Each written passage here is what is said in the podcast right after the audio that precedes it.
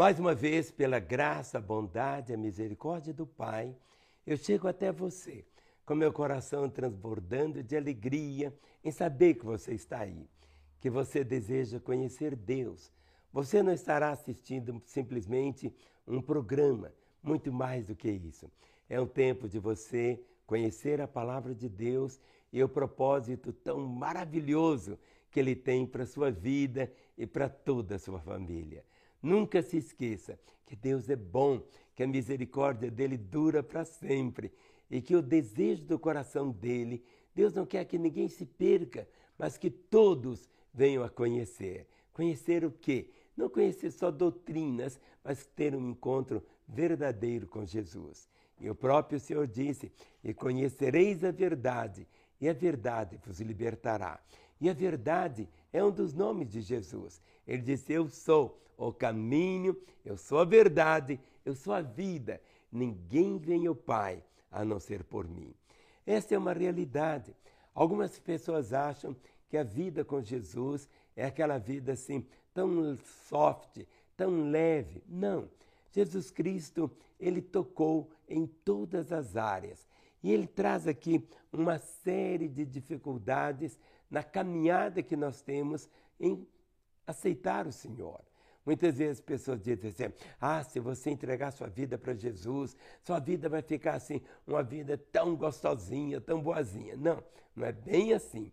Muitas vezes você vai passar por momentos de renúncia, momentos de delicadas situações. Por isso que eu quero ler para você o que está aqui em Mateus capítulo 10, do versículo de número 34 até o versículo 39. Diz assim as Escrituras: Não penseis que vim trazer paz à terra. Não vim trazer paz, mas espada. Pois vim causar divisão entre o homem e seu pai, entre a filha e sua mãe, entre a nora e sua sogra. Assim, os inimigos do homem serão os da sua própria casa. Quem ama seu pai e sua mãe mais do que a mim, não é digno de mim. Quem ama seu filho sua filha mais do que a mim, não é digno de mim. E quem não toma sua cruz e vem após mim, não é digno de mim. Quem acha sua vida, perdê-la-á. Quem todavia perde a vida por minha causa, achá-la. O Evangelho tem sido pregado de muitas maneiras. A palavra Evangelho significa boas novas, boas notícias. Mas muitas pessoas imaginam que o Evangelho é só um Evangelho de ofertas. Vem para cá, você vai ganhar isso, vai ganhar aquilo, vai ganhar isso. Vem para cá, sua vida vai ser tão gostosinha, tão boazinha. Vem para cá. Não é bem assim. Aqui, Jesus abre realmente e diz: olha, me acompanhar, me seguir, há um preço. E ele disse: Olha, se alguém quer vir após mim, negue-se a si mesmo, tome a sua cruz e siga-me. Olha o que ele diz: se alguém quer vir após mim, negue-se a si mesmo. Por quê? Muitas vezes pessoas querem seguir a Jesus, mas do jeito dela. Muitas pessoas não seguem Jesus, por quê? Querem seguir Jesus do jeito dela. Compreende? Não, quero seguir Jesus dessa maneira. Eu quero seguir Jesus assim. Mas Jesus diz: não é bem assim. Se alguém quer vir após mim, negue-se a si mesmo. O que você precisa fazer é abrir mão da sua própria vontade. Ah, mas então eu vou ser o nariz de cera para as pessoas fazerem comigo o que quiserem. Não, as pessoas podem até fazer de você o nariz de cera, mas Jesus não.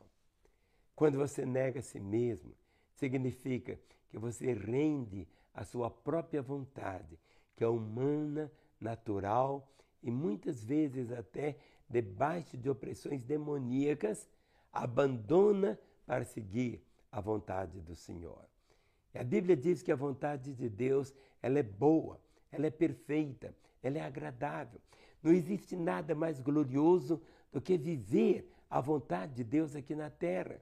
Algumas pessoas dizem assim, mas eu vivo num contexto, só eu que sou crente no meio da minha família, eu trabalho numa empresa que tem 200 funcionários, só eu que tenho Jesus lá. Mas é exatamente para isso. Você é a luz, sabe? A sua vida ali é para influenciar todo mundo. Por isso que Jesus falou assim: Olha, eu não vim trazer paz à terra, mas espada. Vim causar divisão entre o homem e seu pai, entre a filha e sua mãe, entre a nora e sua sogra. E diz assim: assim os inimigos do homem serão os da sua própria casa. Não é você que vai ser inimigo dos outros, os outros que vão começar a te desprezar. Mas a Bíblia diz, o Senhor falando: olha, se sua família te desprezar, eu nunca vou te desprezar. Se sua família te abandonar, eu nunca vou abandonar você. Há uma diferença muito grande, porque quando você não é que você vai desprezar seus pais, não é que você vai deixar de honrar os seus pais. Quando alguém vem para Jesus, ele tem agora uma dinâmica tão diferente na vida, um modo de lidar com as pessoas é sempre um modo carinhoso, um modo meigo, o seu jeito de falar, não é gritando, babando, blasfemando, nada disso. Há tanto carinho, há tanto afeto. O cristão não é aquela pessoa que é da religião de Cristo. O cristão é aquele que tem a vida de Cristo nele. Por isso que Jesus falou: Como o Pai me enviou, eu também vos envio. E você, que já tem Jesus, você precisa entender isso, que Jesus vive em você. Por isso que ele diz assim: quem ama seu pai e sua mãe mais do que a mim, não é digno de mim. Quem ama seu filho ou sua filha mais do que a mim, não é digno de mim. E quem não toma a sua cruz e vem após mim, não é digno de mim. Mas o que é tomar a cruz? Tomar a cruz é fazer a vontade de Deus. Só isso. Tomar a cruz é fazer a vontade de Deus.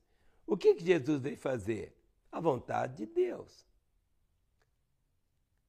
Quando Jesus ora ali no Getsemane, Pai,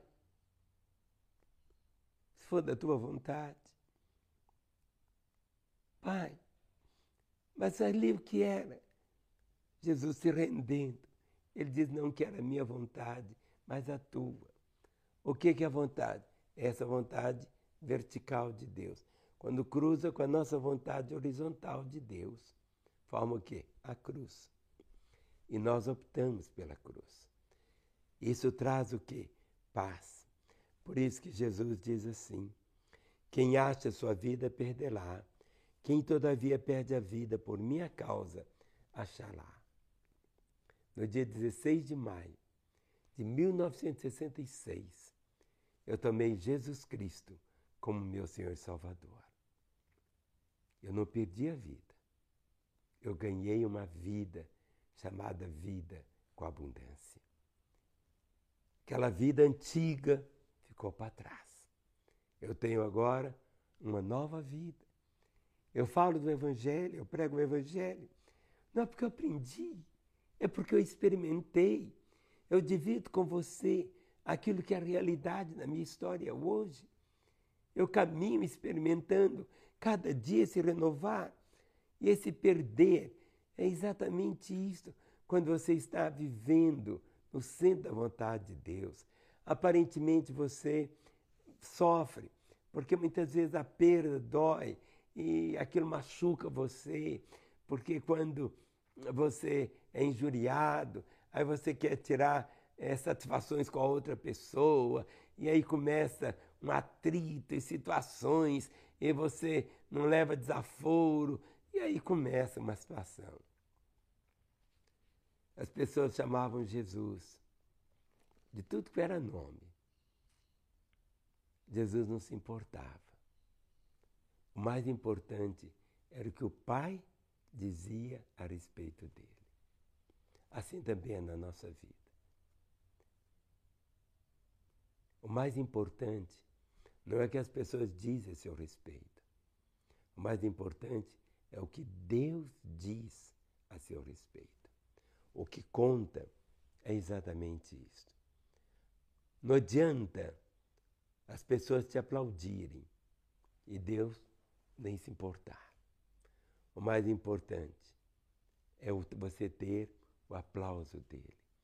Quando você está fazendo a vontade do Senhor, quando você caminha com Ele, à medida que você vai encarnando essa realidade, as dificuldades você sempre vai experimentar. Muitas vezes as pessoas anunciam um evangelho, só um evangelho de tirar vantagens, vantagens e vantagens. Mas não, nós, nosso amor é como um casamento também. Nós casamos não para tirar vantagem, marido e mulher, marido e mulher. Não. Casamos. Não é para fazer, não é para sermos felizes. Casamos para fazer alguém feliz. Nós só somos felizes quando fazemos o outro feliz. Mas agora, em toda a plenitude, Deus era completo. Era, não é completo. Mas Ele quis demonstrar as suas criaturas, feitas à imagem e semelhança dele. Você é este ser criado à imagem e à semelhança dele, amado por ele. E você precisa ter esse entendimento que não existe um momento sequer que os olhos dele não estejam sobre você. Ele se importa, se importa tanto em me trazer aqui agora para falar isso com você. As dificuldades podem vir, e podem aparecer dificuldades assim que você diz são intransponíveis. Mas quando você tem essa consciência da presença dele, andar com ele, e ele disse: Eu nunca te deixarei, eu jamais te desampararei, eu nunca vou te deixar, eu nunca vou te abandonar. E quando você caminha, tendo essa comunhão, essa comunhão com Ele, isso é oração. Oração não é você ficar de olho fechado, ajoelhado. Palavra diz orar sem cessar. Significa o quê? Não perder a comunhão com Ele, não perder o relacionamento com Ele, não perder. Não pense que a fé evangélica se expressa apenas dentro de um templo de quatro paredes, não. A fé evangélica é algo na nossa vida, é algo no nosso dia a dia, é algo que está dentro de nós. A fé que caminhamos, que experimentamos, está aqui, firmada na palavra do Senhor. Tudo que você ouviu até agora, a base está aqui. As dificuldades vão chegar. E talvez você esteja passando essa noite tão escura como num deserto. Mas Deus pode transformar o deserto em um pomar. Deus pode transformar a sua solidão em um acampamento de anjos em sua volta.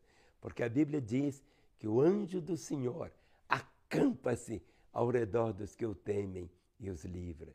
E a consciência da presença do Senhor, quando ele disse: Eu nunca te deixarei, eu jamais te desampararei. Não importa onde você estiver, Ele está aí. Nunca vai te desamparar. Não por causa das suas virtudes, não por causa que você é um queridinho dele, porque Deus não faz acepção de pessoas. O amor dele é o mesmo para com todos, mas pelo fato tão maravilhoso que você voltou-se para ele. Porque você disse: Jesus, entra na minha vida. Jesus, eu me entrego a ti ou você que andou com ele e se afastou, é o tempo de você voltar, dizendo: Jesus, eis-me aqui de volta.